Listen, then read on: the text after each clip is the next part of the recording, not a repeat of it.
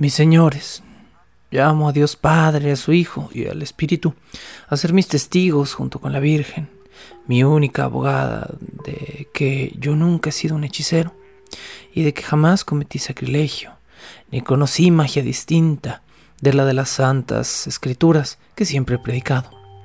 Adoro al Salvador y rezo para que me acompañe en el mérito de la sangre de su pasión. Recordemos que con este discurso, Grandier buscó un poco de compasión en las caras de los jueces que lo estaban acusando a morir aquel día del año en el que Urbain Grandier fue condenado a ser quemado vivo.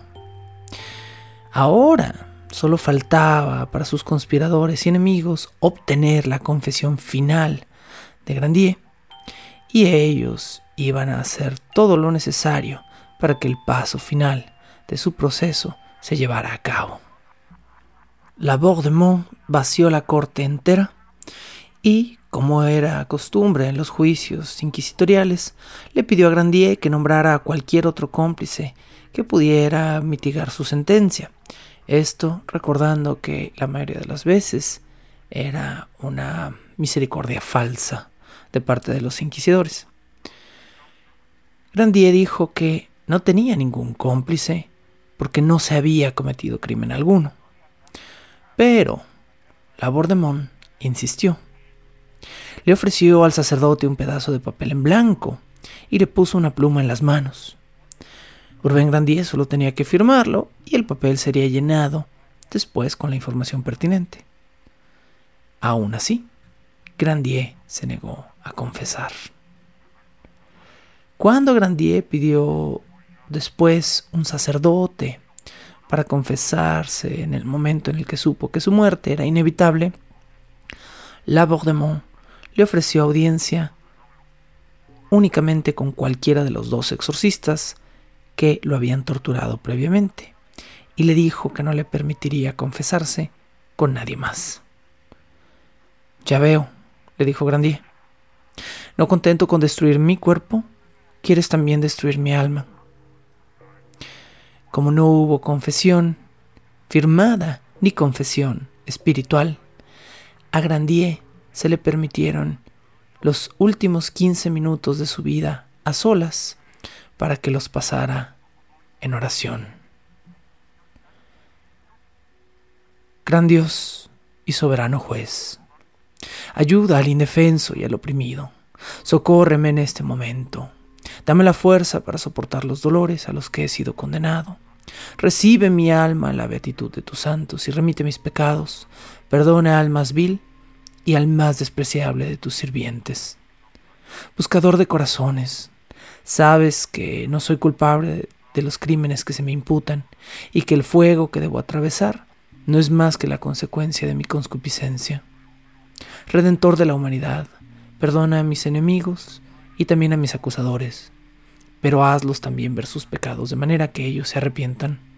Santa Virgen, protectora del penitente, recibe con gracia a mi triste madre en tu compañía celestial, consuélala por la pérdida de su hijo que no teme dolores, excepto aquellos que ha de provocarle a ella en la tierra, de la cual pronto tu hijo partirá.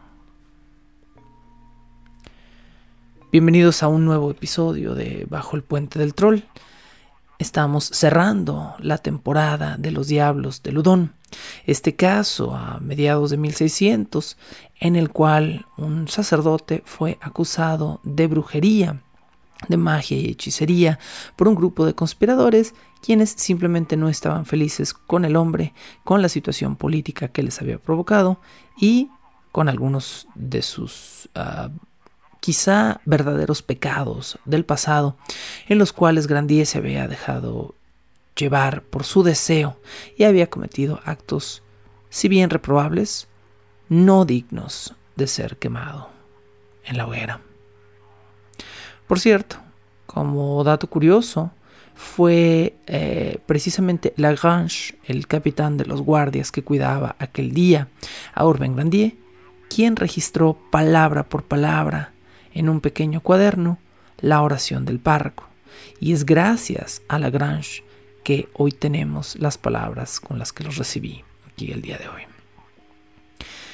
En los documentos legales, todos los documentos que se han guardado del caso, la actitud de Urbain Grandier es como se cuenta en este resumen. Es muy diferente si revisamos las notas eclesiásticas del Padre Tranquil. En, las notas de los inquisidores, Urbain Grandier se comporta como un diablillo ingenioso y desafiante. Según las notas de Tranquil, en realidad de toda esta oración y confesión personal, Urbain Grandier cantaba o durante el juicio las notas de Tranquil dicen que se burló de los inquisidores, que le gritaba a las monjas y las llamaba infieles, infieles a Satanás. En los apuntes de los exorcistas también aparece una nota que explica que cada vez que Grandier usaba la palabra Dios, en realidad debería cambiarse por la palabra Lucifer, porque con toda certeza es a esto a lo que se refiere. Afortunadamente, el día de hoy tenemos ambos registros, aquellos guardados por la corte y por algunas otras personas, y los guardados por la iglesia. Y por supuesto podemos notar el contraste entre ambos reportes. Ya listo para su confesión final y antes de su ejecución, el párroco fue preparado y los artefactos de tortura, dígase mazos, cuerdas, tablas y filos, fueron bendecidos para que pudieran tener efecto sobre el presunto poseído. El ejecutor comenzó la tortura de la confesión final de Grandier blandiendo un poderoso martillo. Y el proceso de preguntas comenzó con un golpe. El primer golpe que sufrió Urbain Grandier fue un golpe en la parte interna de ambas rodillas, mismos que probablemente le rompieron las rótulas. Luego, poco a poco, los golpes fueron subiendo. Se fueron moviendo hacia la cabeza. Los inquisidores comenzaban por los pies y las piernas para poder tener una boca y una mente conscientes que pudieran confesar. A cada golpe asestado, según los registros de la tortura, la única palabra que brotó de la boca de Urbain Grandier fue Dios. Dieu, Dieu, dicha una y otra vez. Después de proferir varias veces esta palabra, el ejecutor encargado de la tortura le rompió los tobillos a Grandier. Aquí hay una, mm, una cuestión curiosa en los registros. Después de su tortura se dice que Grandier fue puesto a caminar hacia su eh, digamos, su propio patíbulo. Eh, y después fue ayudado. Me parece que en ningún momento pudo caminar. Es decir, me parece que con el registro de esta tortura se le invitó quizá a caminar, pero dudo mucho que haya podido hacerlo.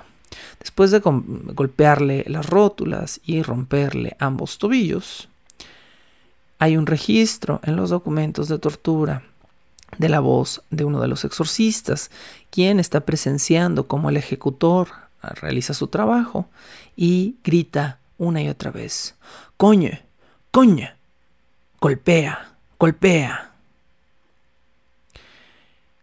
Durante unos segundos de calma, Grandier finalmente balbuceó otra palabra. Confieso. En ese momento se detuvo para él la tortura y los inquisidores corrieron a él para escuchar su confesión. Y su confesión fue sincera.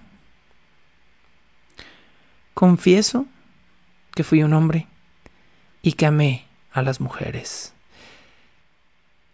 Los inquisidores rabiosos le gritaron, No, confiesa que eres un mago y que tuviste comercio con diablos.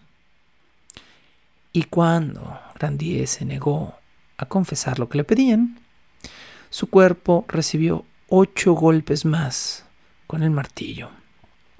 A estas alturas, casi todos los huesos de sus piernas y pies estaban rotos en algún sitio. Por eso dudo mucho de los testimonios en los cuales se le pide a Grandier a posteriori que camine. Para el décimo impacto de martillo, Grandier se desmayó y Labordemont pidió un alto a la tortura. De nada le servía la confesión de un hombre inconsciente que jamás iba a llegar. Durante esa pausa, Grandier fue devuelto a su celda y el capitán de los guardias, Monsieur Lagrange, el, el hombre que registró la última oración de Grandier, le llevó vino al prisionero y una manta para que pudiera cubrirse encima de su cama de paja. Según documentos que se mantienen de lo que los inquisidores platicaron o hablaron o discutieron mientras Grandier descansaba nuevamente en su celda, el testimonio oficial de los inquisidores es que Grandier ya debía estar muerto, pero que si no lo estaba, era una prueba fehaciente de que Satán, su amo, lo estaba manteniendo con vida. Parece haber una confusión muy extraña en el rol de la iglesia, en todas las cosas que hace. eh, si Grandier era realmente un hijo del diablo que estaba a punto de morir porque su querido padre lo mantendría durante tanto tiempo en la tierra. Si Grandier era un mago tan poderoso, ¿por qué soportar aquel castigo? Bueno. Grandier, no sobra decir, jamás confesó a nada de lo que se le acusaba oficialmente por medio de los procesos inquisitoriales. Finalmente, sin confesión oficial, fue llevado a su ejecución. Para su ejecución al párroco se le vistió con ropa empapada en azufre y se le ató una cuerda en torno al cuello. El detalle del azufre era un simple detalle de convencimiento. La iglesia quería que la gente que pasara o que se acercara al condenado mientras iba siendo llevado a la hoguera sintiera el olor a azufre y después diera testimonios de que el condenado olía a azufre para de alguna manera reafirmar el hecho de que habían quemado vivo a un hombre que no había confesado ser un, un este, esbirro, digamos, de Satanás. Durante el camino a la hoguera, la vida de Grandier de repente se convirtió en una extraña imitación de la pasión de Cristo. Lo llevaron, lo vieron caer, lo ayudaron y otros hombres incluso le escupieron en el rostro, exactamente como sucede durante la pasión. Obviamente, cuando a Grandier se le invitó a caminar, no pudo y cayó al piso. Allí, en su primera gran caída al piso, después de que lo sacaron del edificio de camino hacia el poste en el cual lo iban a quemar vivo, se le acercó un sacerdote, un hombre llamado Grillao, y este sacerdote lo abrazó, se le acercó y rezó por un momento con él. Según testimonios, Grandier le pidió que rezara por él tras su muerte, y por un momento ambos hombres se miraron a los ojos y lloraron juntos. Después de esto, mientras lo arrastraban hacia una especie de segunda estación de este Via Crucis, un segundo religioso se le acercó. Esta vez fue un monje capuchino que vio a Grandier y aprovechó su debilidad para golpearlo en la cabeza con una enorme masa. Yo, después de leer todo el caso, no estoy seguro si la intención de este monje capuchino era matar a Grandier para ahorrarle un sufrimiento o si la intención era castigar a Grandier porque este monje capuchino realmente creyera las acusaciones y realmente creyera la Inquisición.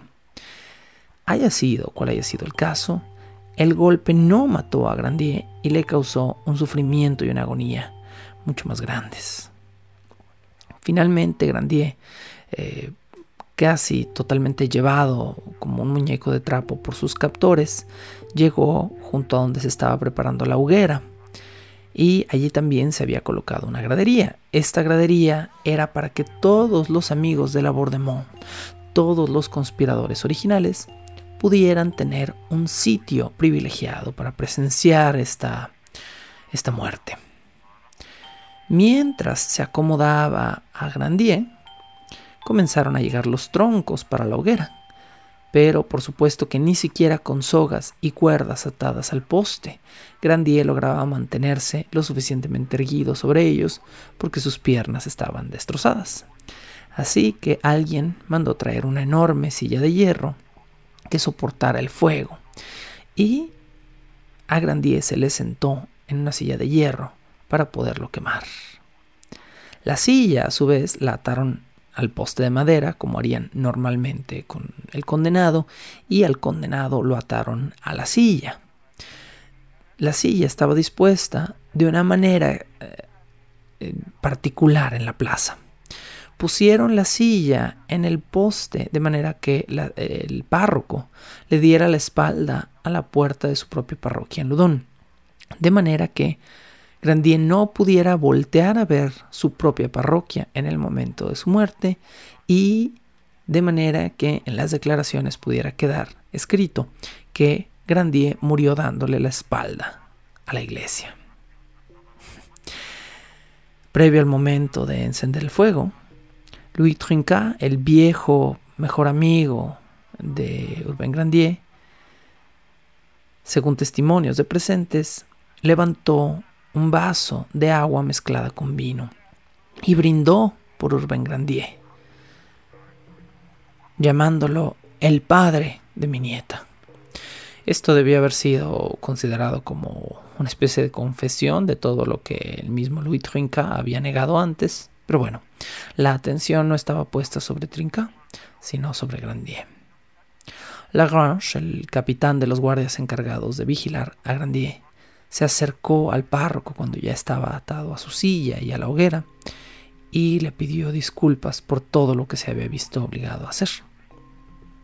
Inmediatamente después de esto, los frailes y exorcistas comenzaron a cantar sus ritos de exorcismo. Mirad la cruz del Señor, que sus enemigos le huyan. El león de la tribu de Judá ha vencido, la raíz de David. Yo te exorcizo, criatura de madera, en el nombre de Dios, el Padre Todopoderoso, en el nombre de Jesucristo, su Hijo nuestro Señor, y por el poder del Espíritu Santo.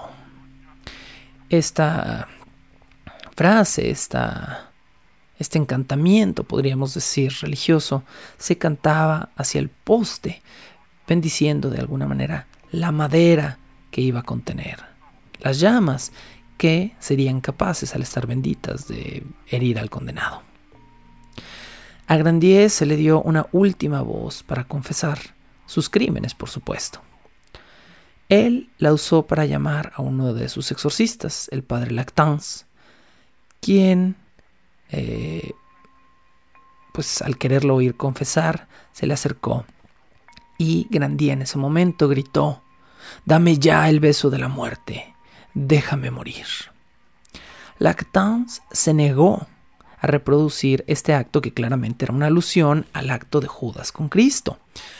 Pero dado que ya había gente en la plaza dispuesta y lista para presenciar esta, esta quema, era un acto común en las hogueras que el condenado pidiera el beso de Judas. Y cuando el padre Lactance se negó, el público comenzó a abuchear a Lactance y a pedir una especie de justicia religiosa para Grandier. La gente, abucheando a Lactance, lo obligó a complacer al párroco, quien se vio obligado a darle aquella tarde frente a una enorme audiencia el beso de Judas al condenado. Así que Lactance se puso sobre los troncos de la hoguera y, emulando a Judas, le besó la mejilla, mientras todo mundo en la plaza gritaba Judas, Judas. Un momento después, molesto por este último acto de rebelión de Grandier, el padre tranquil no esperó más y encendió la paja de la hoguera. La paja rápidamente encendió los leños empapados en alguna solución inflamable y más pronto de lo que le hubiera gustado a la gente que estaba presente, Grandier comenzó a gritar. Como en todas las quemas que se hicieron en Francia a finales del medioevo y a principios del Renacimiento, eh, la gente a menudo pedía clemencia. Era muy común en las hogueras que la gente quisiera pedir clemencia para los condenados. ¿Qué implicaba la clemencia? Implicaba una muerte más rápida. Por lo general, la gente eh, pedía arrojar leña verde al fuego para que el condenado, en vez de quemarse vivo, se ahogara, quedara inconsciente y ya no sintiera dolor. En Ludon la clemencia era distinta. En Ludon se ataba una soga al cuello del condenado. Recordemos que eh, cuando lo sacaron después de su tortura y lo prepararon para la hoguera, le pusieron al cuello una cuerda a Grandier.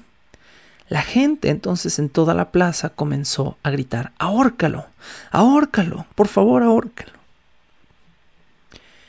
El ejecutor de Grandier corrió a tomar la soga que previamente había sido puesta presuntamente con un nudo de horca en torno al cuello de Grandier. Pero los mismos monjes capuchinos que lo habían golpeado con una masa habían atado la cuerda y la cuerda no tenía el nudo correcto, de manera que el ejecutor no pudo ahogar a Grandier y Grandier murió gritando quemado vivo. Esto para mí de alguna manera reafirma el hecho de que el martillazo que los capuchinos le dieron en la cabeza previamente a Grandier no era un acto de clemencia, pero no estamos seguros de que todos los capuchinos tuvieran exactamente la misma idea o la misma agencia, aunque parecieran haber estado en contra de Grandier con la resolución, mm, digamos, de la iglesia en este caso. Sin derecho a clemencia, gritando horriblemente, con un público impactado, y entre las llamas que se devoraban su carne viva. Grandier murió en la plaza de la Santa Cruz, a unos metros de la parroquia que él había llamado su hogar, donde alguna vez había llevado a cabo un matrimonio secreto con una mujer que amó y donde también había cometido un estupro contra, suponiendo que haya sido ella menor de edad, contra la hija de su mejor amigo. Sobre el cuerpo del párroco se realizó entonces un último acto de convencimiento para las masas. Dado que no había una confesión firmada de parte del condenado, la iglesia todavía tenía que demostrar que el exorcismo y la muerte de este condenado eran justificadas. Así que los exorcistas comenzaron a gritar que habían visto una gran mosca negra salir de entre las llamas y volar por los aires, tratando de provocar una especie de histeria colectiva donde toda la gente la viera. Y mientras tanto, otro exorcista lanzó agua sobre las llamas, provocando una gran humareda y pues imposibilitando que cualquier otra persona dijera no, no había una enorme mosca entre las llamas. Cuando el fuego finalmente se apagó, el cuerpo de Grandier o lo que quedaba de él fue desatado y cayó sobre los troncos en ascuas. Esto levantó otra columna de humo y ceniza que hizo volar a un grupo de palomas cercanas en la plaza.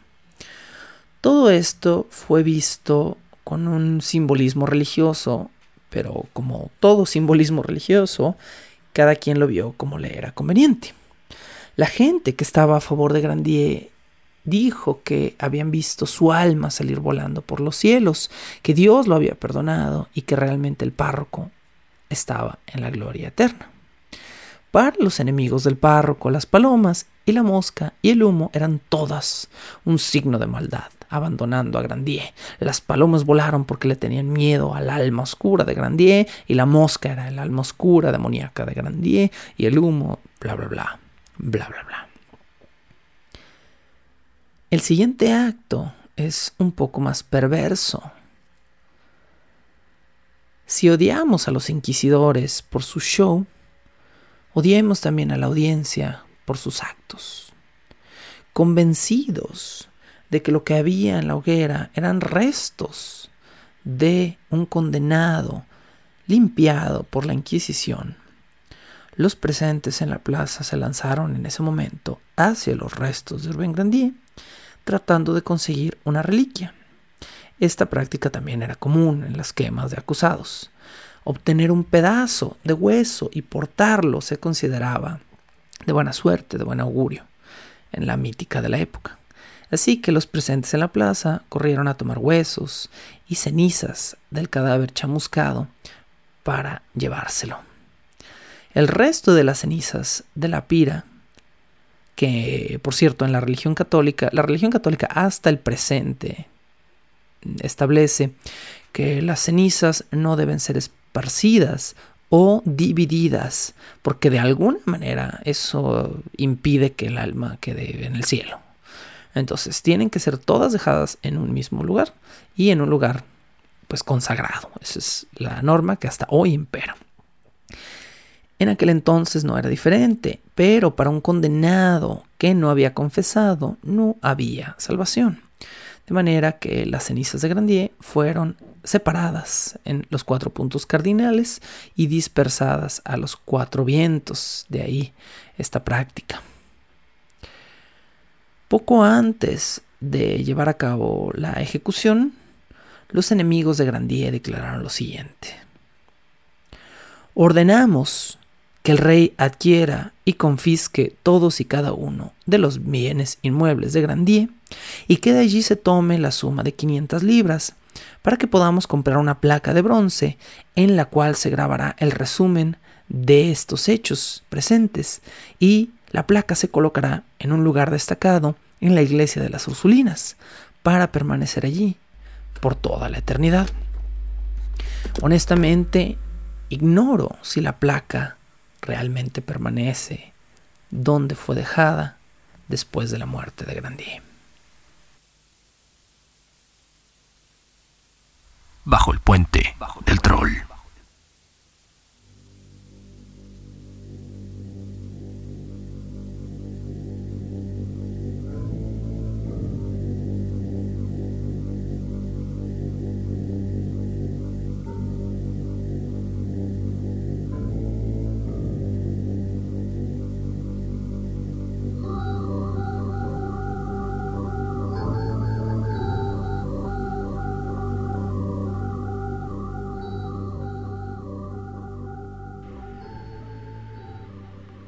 El investigador Agenor de Gasparin, escríbase Gasparín, pero sin relación con el fantasma, sugiere que todo el caso de Ludon en realidad es mm, una broma de muy mal gusto sumada a una serie de intereses políticos serios.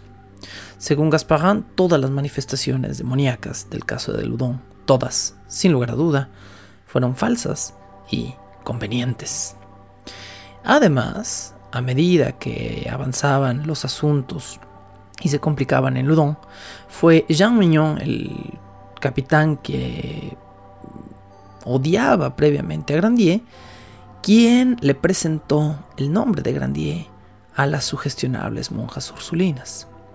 Ahora, ¿fueron todas las monjas ursulinas malvadas? La verdad es que yo no lo creo. Yo creo que fuera de Jean de Agnes, la mayoría de las monjas ursulinas no tenían absoluta conciencia, pueden haber tenido una conciencia parcial, pero no total, de la cantidad de implicaciones que había en el caso que las tenía ellas como centro. Me queda claro que Jean de Agnes lo tenía perfectamente claro, pero las novicias a quienes se les estaba pidiendo o influenciando para que se sintieran poseídas probablemente no sabían que había un interés político de parte del rey y probablemente tampoco sabían que iban a llevar a un hombre a la hoguera. Michel de Certeau, otro investigador, atribuye los síntomas de las monjas a un trastorno psicológico causado por un caso de histeria colectiva. Yo personalmente creo que fue una combinación de seguir órdenes, aceptar la voluntad de la iglesia y actuar exactamente como les estaban pidiendo, y en algunos casos, en los menos, un caso de histeria colectiva. Francia, específicamente la Francia del siglo XVII, no estaba exenta de casos similares. Había habido otros casos de posesión muy famosos, habría otros posteriormente, pero el de Ludon fue especial por su masividad. Un convento completo de monjas que aceptaron o siguieron el hilo de esta idea sin ningún problema. Eso es algo muy extraño. La posesión de alguna manera, cree Michel de Certeau, le permitió a las monjas expresarse. De repente este grupo de mujeres que desde jóvenes habían sido reprimidas y contenidas podía gritar, maldecir, decir cualquier cosa y su voz ahora no solo era escuchada, era muchísimo más poderosa por el simple hecho de poder decir que venía de una posesión. Pero entendamos que verdaderamente los eventos de Ludon se desarrollaron teniendo como frente a las monjas, pero como trasfondo un absurdo teatro político. Urbain Grandier fue un chivo expiatorio que sirvió para destruir la ambivalencia de Ludon con respecto a la autoridad central parisina. Tenemos un caso de un régimen centralista mezclado con deseos encontrados, con dos religiones distintas o, dos variantes de una misma religión judeocristiana, la protestante y la católica. Agustín Calmet, si le suena el nombre es porque lo he mencionado muchas veces antes en mi trabajo. Agustín Calmet fue el padre de la mítica religiosa sobre los vampiros, por cierto. Eh, Agustín Calmet es la razón por la cual hoy los vampiros son tan famosos. Eh, y le debemos mucho de lo que los autores literarios modernos hicieron con el vampiro a este sacerdote que pretendía desmitificar, por cierto, a los vampiros y alejarlos de la religión católica. Fail. Fail total, lo siento. Pero bueno, Agustín Calmet comparó el caso de los diablos de Ludon con el caso de la supuesta posesión de Martha Brossier, un caso de 1578 que atrajo enorme atención también en su momento. ¿Cómo es este caso? Bueno, Martha Brossier fue una mujer francesa infame por fingir una posesión demoníaca a los 22 años de edad. Se sabe hoy en día que este, esta posesión fue un fraude. Ojo, cuando digo que se sabe, si me lo preguntan a mí, desde mi perspectiva, todos los casos de posesión son o un fraude o un caso de enfermedad mental llevado con muchísima negligencia a su término. Pero en este caso sabemos, gracias a un fulano llamado Charles Miron, que el caso de Marta Brossier fue una, una total farsa. Charles Miron era obispo de la diócesis de Angers y de la diócesis de Orleans. Marta Brossier primero fue admitida médicamente por una serie de síntomas que presuntamente la estaban hiriendo, lastimando su calidad de vida. Una falta de aire extrema, eh, una falta de control sobre su lengua, la cual Marta sacaba, mm, se dice, de una manera físicamente imposible fuera de su boca. Y porque Marta se sentía obligada a crujir los dientes. También se retorcía, movía la boca como si tuviera convulsiones, retorcía la cara, rodaba hacia arriba los ojos y, según testimonios, estaba irritada todo el tiempo. También Marta era famosa por sus eh, contorsiones. Se dice que Marta tenía contorsiones tan fuertes y tan violentas que era capaz de producir un chasquido en sus costillas con solo mover el abdomen. Eh, no sé si esto era sano, punto número uno.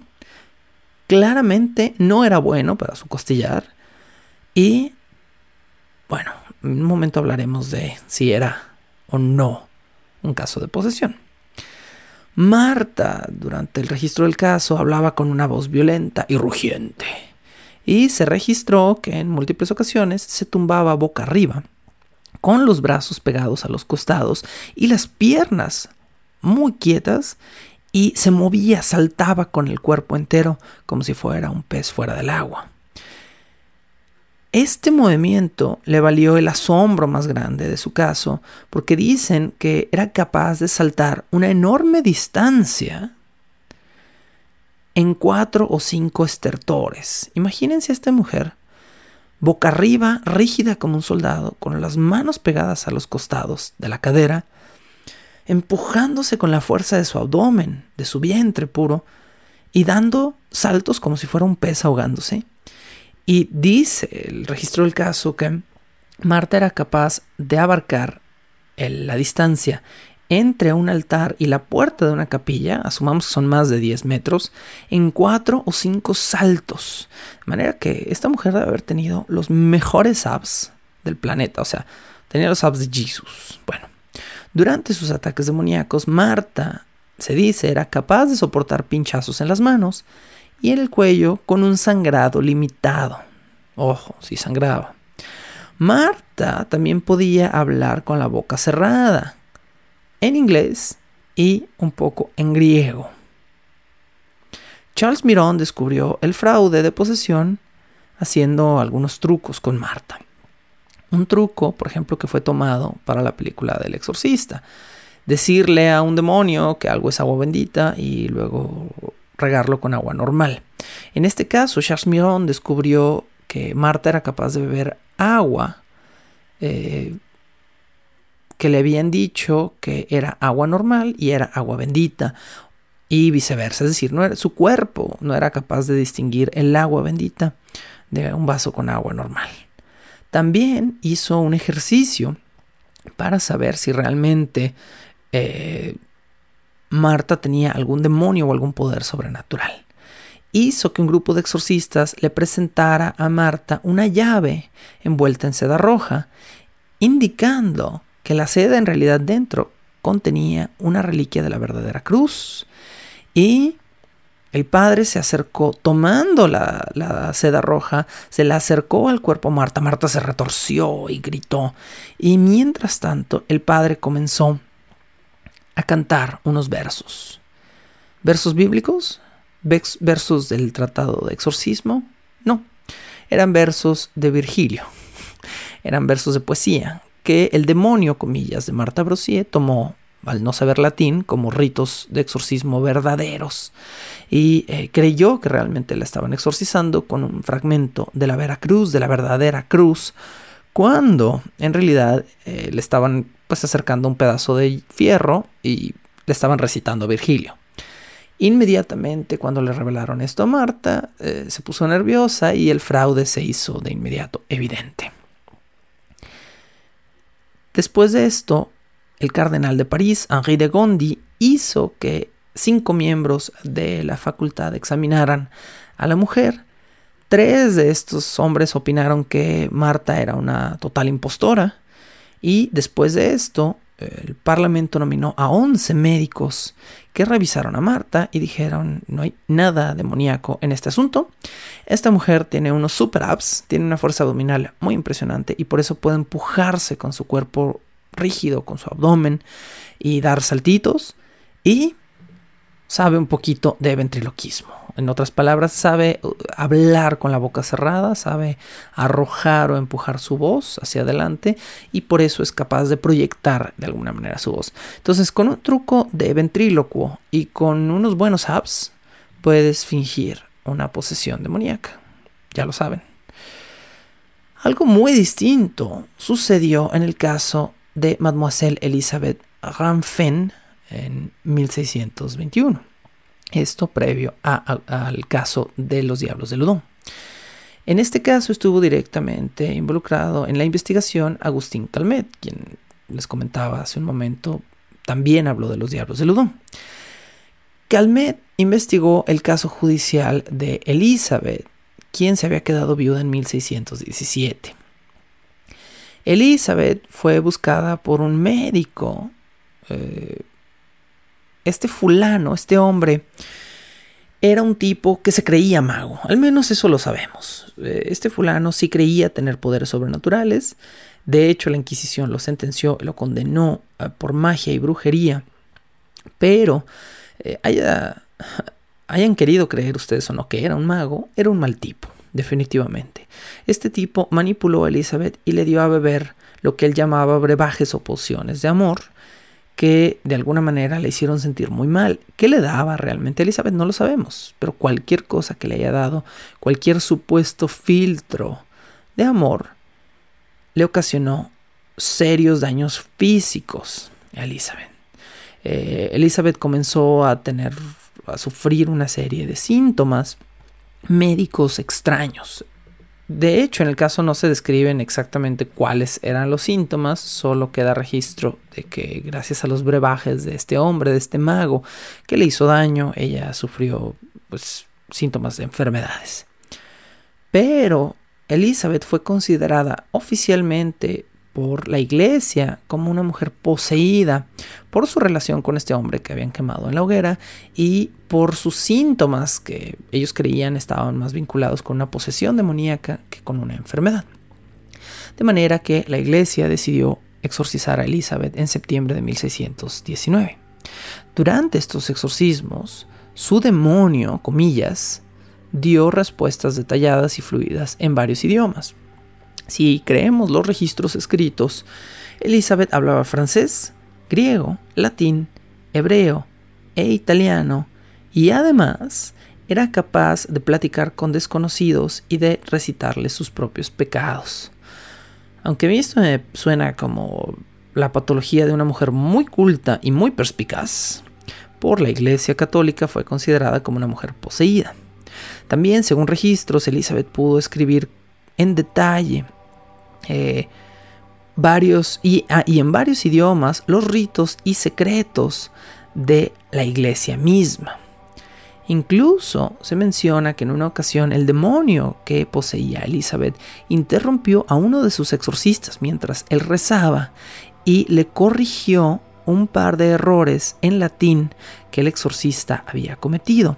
Y después Elizabeth, en la voz del demonio, se burló del hombre diciendo que ni siquiera era capaz de hacer bien su trabajo. En su tratado, pues al respecto, Agustín Calmet afirma que eh, estos casos no fueron en nada parecidos a Ludón. En Ludón no había un hombre farsante haciéndose pasar por un poseído, ni había un caso de enfermedad o de patología grave causado por un tercero que atacara la psicología o el físico de una persona. No, él considera que las monjas de Ludón fueron mujeres manipuladas por ambición política y por dinero, básicamente.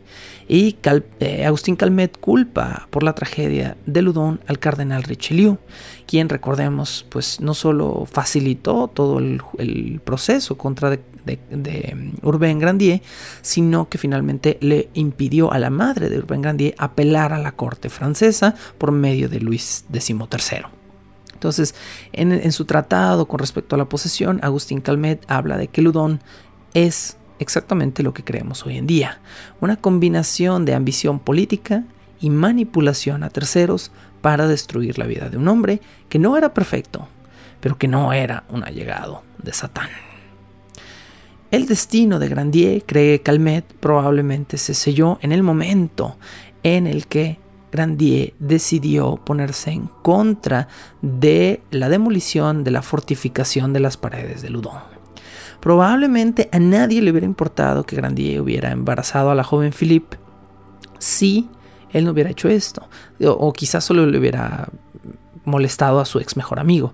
Pero fue el momento en el que Grandier manda la carta en contra de la demolición de las paredes del rey y que el, pueblo de Ludón lo apoya que el párroco obtiene suficiente atención por medio del rey y de la Baudemont como para ser considerado un riesgo.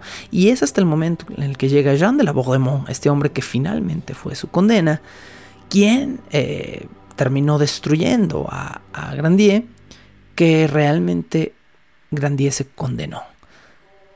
Todo por oponerse a la demolición de unas paredes.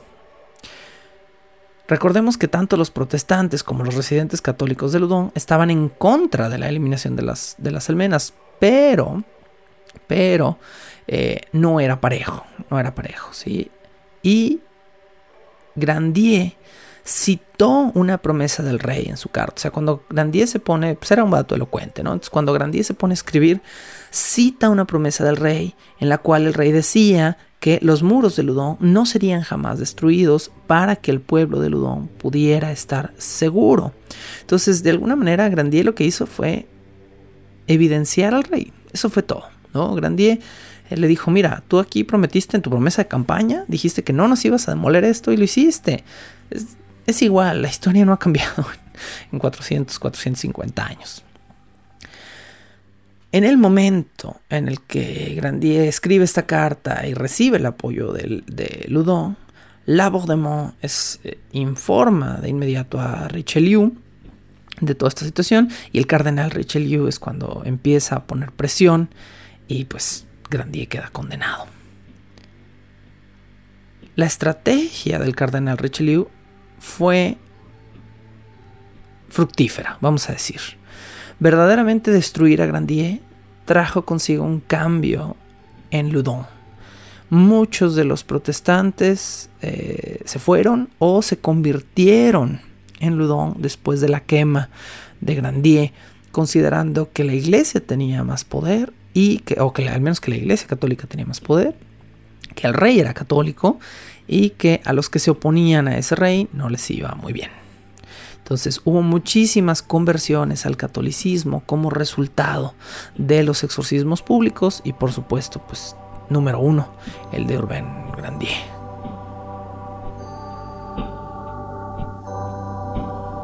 Bajo el puente del troll.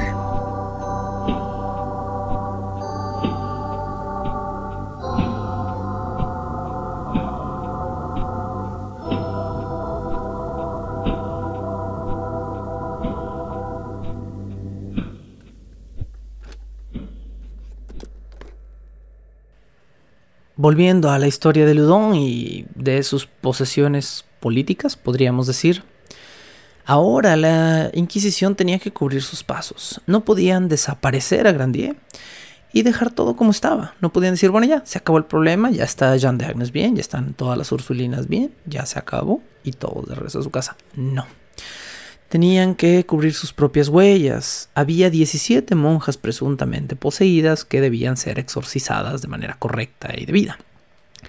Y la iglesia no iba a permitir a los confesores descansar hasta que el diablo no saliera por completo del ludón. Si ya habían hecho un show, había que cerrarlo bien. Por supuesto, era prioritario exorcizar a la hermana Jeanne pero esto, al parecer, no iba a resultar fácil. Todo mundo, ahora, y al parecer incluso ella, estaban convencidos de que ella estaba realmente poseída por múltiples demonios. Sigo dudando yo al respecto de este caso. Sigo dudando de si en verdad Jean de Agnes creía estar poseída o simplemente llevó las cosas tan lejos que no se pudo detener a tiempo y eso le costó haya sido cual haya sido el caso, ella eh, sería el centro de muchas de las consecuencias del caso de Ludon. Durante uno de sus primeros exorcismos posteriores a la muerte de Grandier, la hermana Jeanne volvió a sus espectáculos habituales. Pero, conforme volvía a fingir o a lo que yo creo era fingir este exorcismo, después de años y años y años, una parte de ella creo comenzó a creer también que aquel acto de posesión era más que un acto. Durante el primer exorcismo que le realizaron después de la muerte de Grandier, la hermana Jeanne de Agnes se retorció y se arqueó hasta tocarse con las manos los talones, que no me parece tampoco tan complicado. A menos que lo haya hecho realmente por encima de su cabeza, entonces me parece muy complicado. Durante el ritual, uno de sus demonios se identificó como Isacaron, con doble A, Isacaron. Y este demonio dijo que en el infierno los diablos, sus amigos, habían organizado una enorme recepción para el alma de Grandier, quien había llegado al infierno como un héroe. También, en voz de Jean de Agnes, este diablo y sacaron le confirmó a los exorcistas que el único dios de Grandier era Satán, y que tal y como ellos habían dicho, cada vez que Grandier decía Dios, Dios mío o Jesucristo, en realidad se refería al demonio, y cada vez que había renunciado al demonio, en realidad había renunciado a Cristo. Bueno, un absurdo, fabuloso. Y Sacaron también dijo que el fuego bendito de la hoguera si no hubiera estado bendito, no habría podido quemar a Grandier. Que si el fuego no hubiera sido bendecido por los exorcistas, Grandier se hubiera sentado en aquella silla y las llamas simplemente no lo hubieran quemado. A partir de este primer exorcismo, después de la muerte de Grandier, los futuros exorcismos de la hermana Jeanne de Agnes se convierten en una especie de juego literario de imaginación que tiene todas las características de una posesión clásica, vamos a decir, eh, excepto porque ahora Grandier estaba presente como una especie de espíritu. Entonces, en, la, en el acto o en la psique, no sabemos, de la hermana Jeanne de Agnes, Ahora es una combinación de estertores y escupitajos y de repente hablaba o decía cosas de Grandier o decía estar canalizando a Grandier o decía ser Grandier abjurando de Dios y sufriendo en el infierno. No entiendo tampoco la contradicción, ¿no?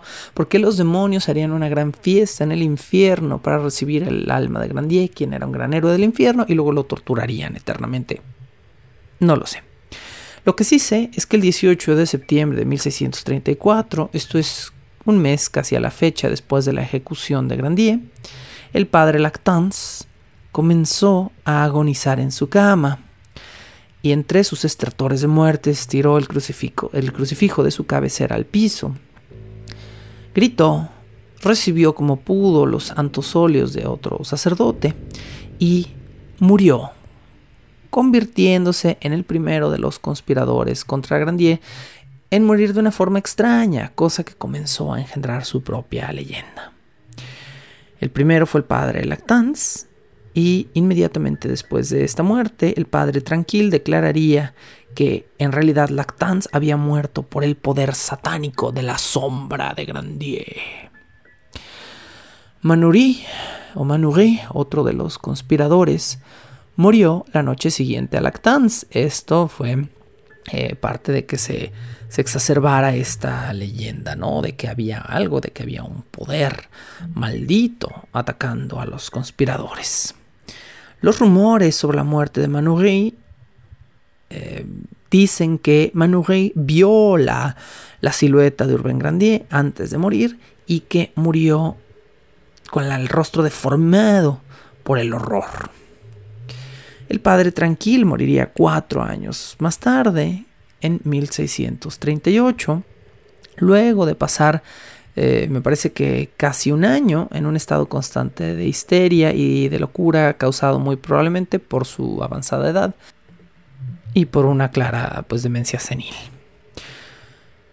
Los procesos de Grandier dejaron múltiples secuelas en Ludon durante un tiempo, como si se tratara de una función de circo o de teatro, las monjas mantuvieron sus exorcismos o sus eventos de posesión con un cobro de un diezmo, una especie de donación que se daba dos veces durante los domingos cuando las monjas llevaban a cabo sus espectáculos. Luego de un tiempo de la muerte de Grandier, algunas de las monjas se dieron cuenta de lo que habían provocado y comenzaron a sufrir pues de remordimiento.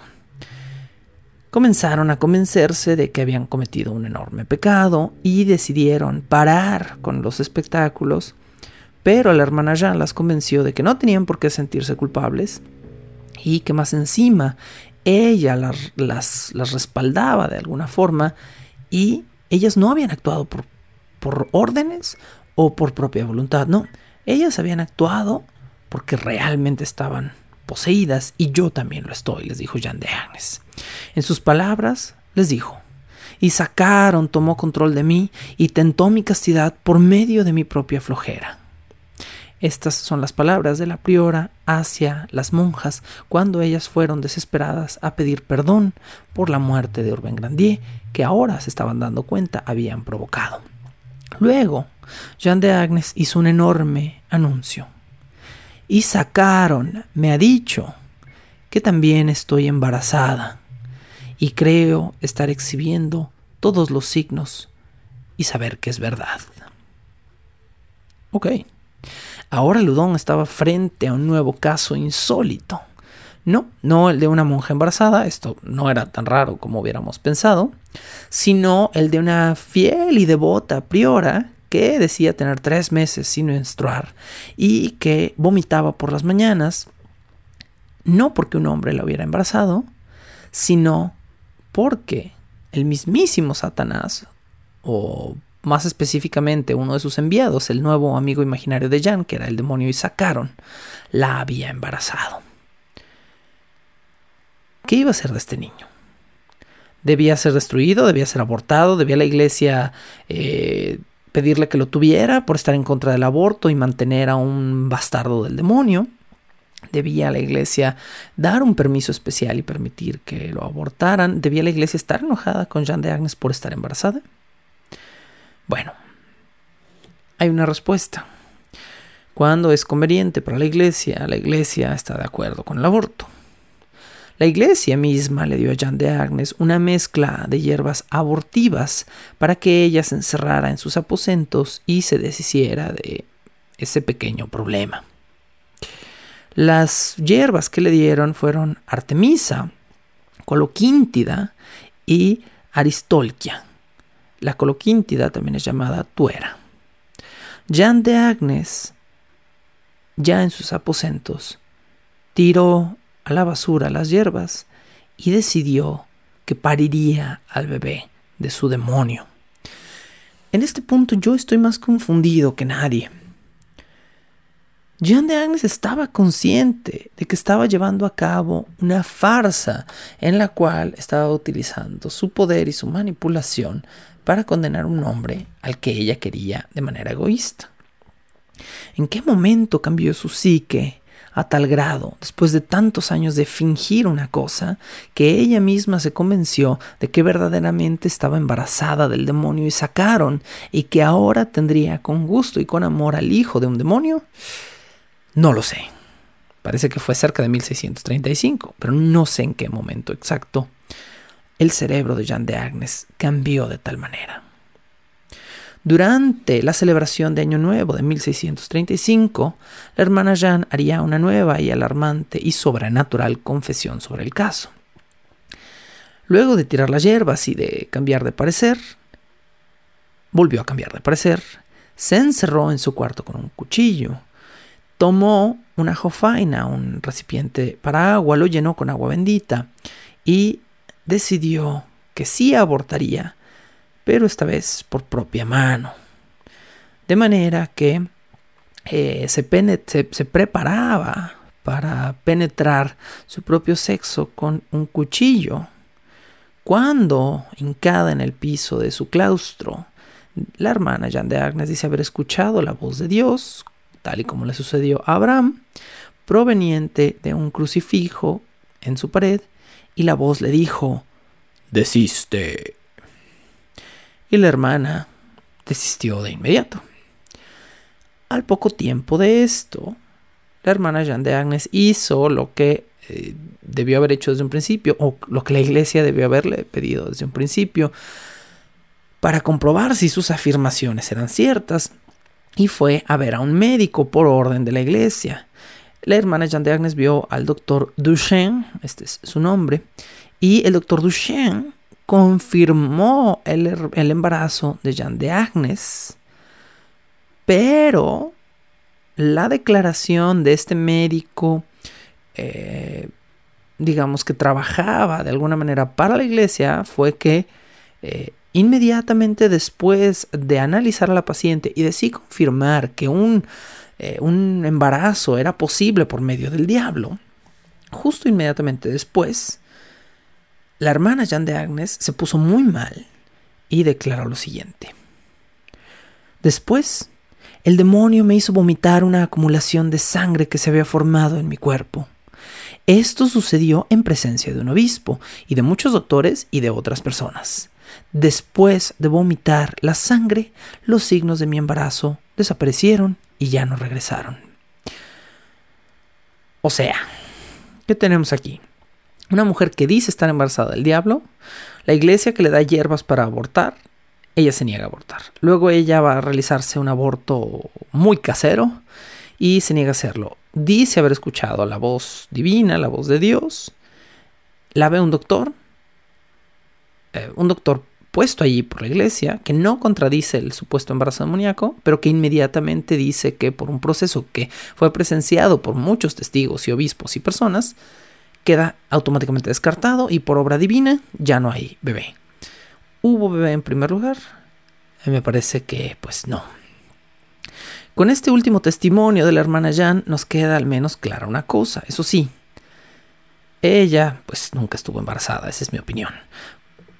Fuera del testimonio de Duchenne, del, médico que la vio, no hay nadie, absolutamente nadie que haya podido registrar o comprobar que ella alguna vez estuvo embarazada, ¿no? Entonces, Mm, bueno, de repente estaba embarazada y luego ya no está mágicamente embarazada. ¿Por qué? Porque nunca lo estuvo. Pero haciendo toda esta farama y este show, la iglesia tiene cosas a su favor. Sí, cuídense muchachitas, porque el demonio sí las puede embarazar.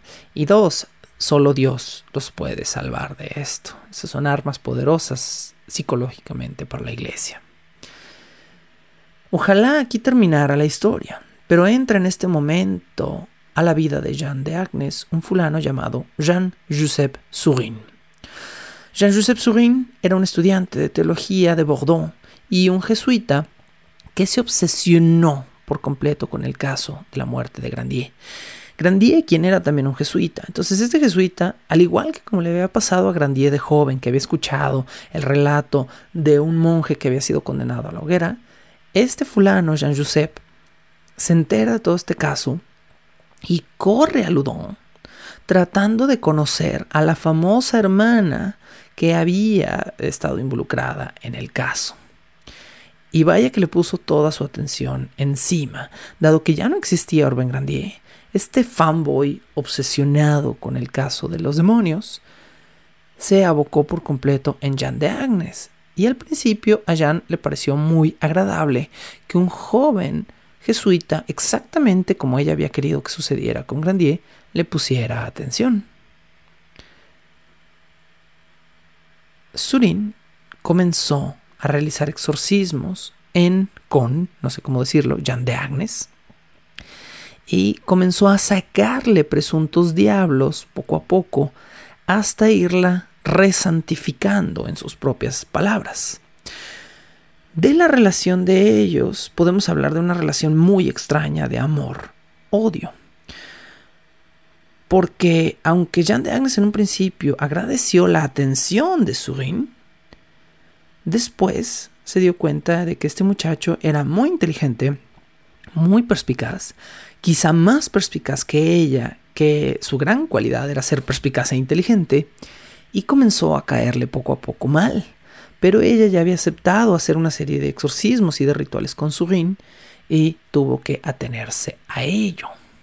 Luego de múltiples exorcismos, Surin graduó, comillas, a la monja a un proceso que él llamaba oración mental, una especie de lapso de meditación en la cual Jean de Agnes pasaba 30 minutos, 40 minutos, una hora diaria en silencio total haciendo lo que ellos llamaban oración mental.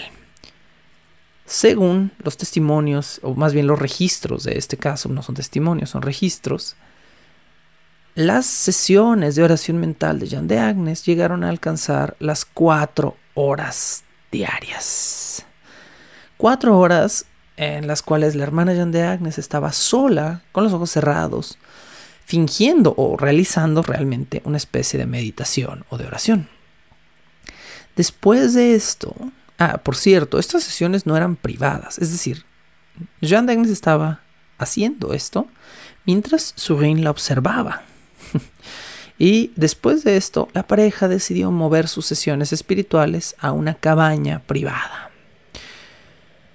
La pareja comenzó a pasar mucho tiempo encerrada en esta cabaña, en la cual eh, la hermana Jean dice haber alcanzado, en sus propias palabras, varios puntos de éxtasis gracias al monje jesuita, quien pasaba días enteros dentro de la cabaña con ella, en los cuales nadie los veía entrar o salir.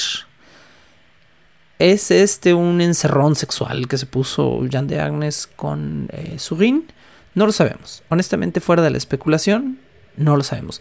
Surin estaba tan obsesionado por el exorcismo de Jean de Agnes, que bien pudo haberla tenido realmente encerrada haciendo oración mental y, sesiones de, exorcismo, o bien pudieron haber estado echando pata en el ático, no sé, y solo queda especular. Solo sabemos que, en palabras de Jean de Agnes, ella alcanzó varios puntos de éxtasis gracias a Surin. Esas son sus propias palabras. Luego de este lapso, Surin emergió de la cabaña diciendo que la hermana de Agnes debía ser inmediatamente canonizada. ¿Por qué? Porque, pues, pues porque yo lo digo. Y entonces la iglesia le dijo, ¿qué te pasa? O sea, fuiste, te encerraste, te diste un encerrón con la monja durante tres meses y ¿quieres que la canonicemos?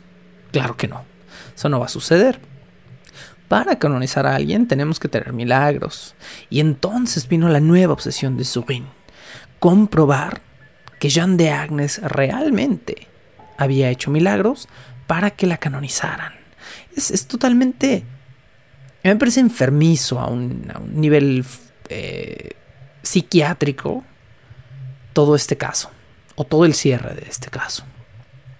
¿Cuáles fueron los milagros que Surin comenzó a divulgar para que canonizaran a Jean de Agnes? Eh, bueno, pues no fueron muchos. La verdad es que eh, primero planteó que debía considerarse un milagro que dos demonios hubieran abandonado su cuerpo. Y esto pues la iglesia no se lo tragó, ¿no? Fue como, ok, le hiciste un exorcismo, tú dices que dos demonios salieron de su cuerpo, ¿tienes alguna prueba? No, entonces no la vamos a canonizar. Surin, muy frustrado, regresó a Bordeaux, donde él había estudiado, y la hermana Jeanne de Agnes volvió a caer en brazos de otro exorcista, esto años después de la muerte de Grandier. ¿Por qué? No lo sé, no lo sé. Pero ahí está. Ahora había nuevos demonios. Además de Isacaron estaba Balaam y por ahí estaba el señor Leviatán, uno de los favoritos de todos los exorcismos medievales. Presuntamente, durante esta nueva sesión de exorcismos, apareció en el techo del claustro del cuarto de la hermana Jean de Agnes una enorme cruz de sangre de la cual no hay ningún solo registro y nadie más que ella y el exorcista vieron. Y a este exorcismo siguieron otros que poco a poco iban apareciendo y desapareciendo demonios. Y de repente se fue Leviatán, pero apareció Behemoth y se fue Behemoth y así sucesivamente. Para noviembre de 1635, Ludon se estaba quedando finalmente sin demonios. Y al mismo tiempo, como ya había sucedido antes, se estaba quedando sin turistas que se sintieran atraídos hacia este extraño convento. Así que la hermana Agnes se sometió a otro exorcismo más, otro más para llamar la atención. En este nuevo exorcismo volvieron convenientemente algunos de sus viejos demonios que finalmente partieron en 1636, específicamente en enero de 1636. Para enero de 1636, la hermana Jeanne de Agnes estaba desgastada, tenía estigmas en sus manos y según registros del proceso, estuvo presente en su exorcismo el mismísimo San José, quien le ungió la frente con aceite. Luego de este evento, la hermana Jeanne de Agnes tenía la capacidad de poseer y controlar a sus propios demonios, de manera que sin necesidad de exorcismos pudo expulsar finalmente a varios de los demonios restantes y después de expulsarlos a todos, se retiró a cantar en una capilla un Te Deum, un rezo, un canto, en el cual ella al fin se declaró libre de demonios dos años después de la muerte de Urbain Grandier. Según testimonios, dos días después de este evento en el que la hermana se liberó de sus demonios finales, el perfume, el, el, aceite de unción que había puesto San José en su frente, comenzó a supurar, se volvió más frente, y ahora sí, la hermana Jeanne de Agnes tenía un par de milagros más aceptables bajo el cinturón, pero cuando Surin volvió a apelar al caso y volvió a pedir que la canonizaran, la ley eclesiástica determinó que no. Así que al fin se acabó la farsa y la hermana Jeanne expulsó a su último demonio. Todavía otro año más tarde, casi un año y medio, el 15 de octubre de 1636, luego de visitar la mismísima tumba de San Francisco y unos días antes de la muerte del padre tranquilo. Habían pasado seis años desde que su pequeña broma de diablos había comenzado. Con esto cerramos este último largo episodio de Los Diablos de Ludón. Eh, me preparo para una nueva temporada, que será una temporada de la nueva colección Redux, en la cual, eh, pues por supuesto, estamos volviendo a hacer las viejas temporadas del Puente del Troll. Les recuerdo que no puedo subir los episodios en sí de las viejas temporadas y que haré un buen trabajo para convertir lo que en aquel entonces eran temporadas más cortas o secuencias más cortas en una temporada larga o por lo menos eh, pues en hacerlas en episodios más completos. Para quienes siguen mi trabajo desde hace mucho tiempo y se los agradezco, les recuerdo que mis, mis primeras temporadas del Puente del Troll duraban solo 30 minutos, es decir, perdón, mis primeros episodios. De manera que los episodios de muchas de las temporadas que han pedido eran episodios de 30 minutos, por lo tanto, lo que en aquel entonces era para mí una temporada de 6 episodios se va a resumir difícilmente a 3 horas en Bajo el Puente del Troll. Así que hay que hacer todos estos pequeños ajustes, pero espero poderlos estar haciendo muy pronto para que ustedes disfruten una temporada Redux fresquecita y nuevecita de su contenido favorito.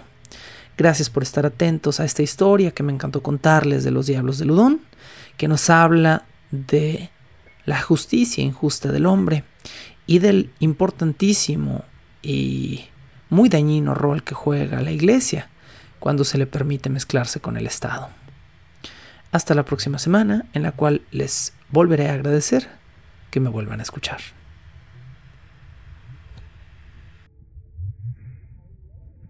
La locución, la producción y la música original de este programa son creadas por Sergio Vicencio. Ve a patreon.com diagonal Sergio Vicencio y apoya este podcast para obtener horas de contenido adicional. ¿Quieres comisionar cápsulas, episodios o incluso temporadas completas o comprar contenido digital debajo del puente del troll? Ve a coffee.com diagonal Sergio Vicencio y encárgate de decirme qué hacer. Es coffee, K-O-F-I.com diagonal Sergio Vicencio.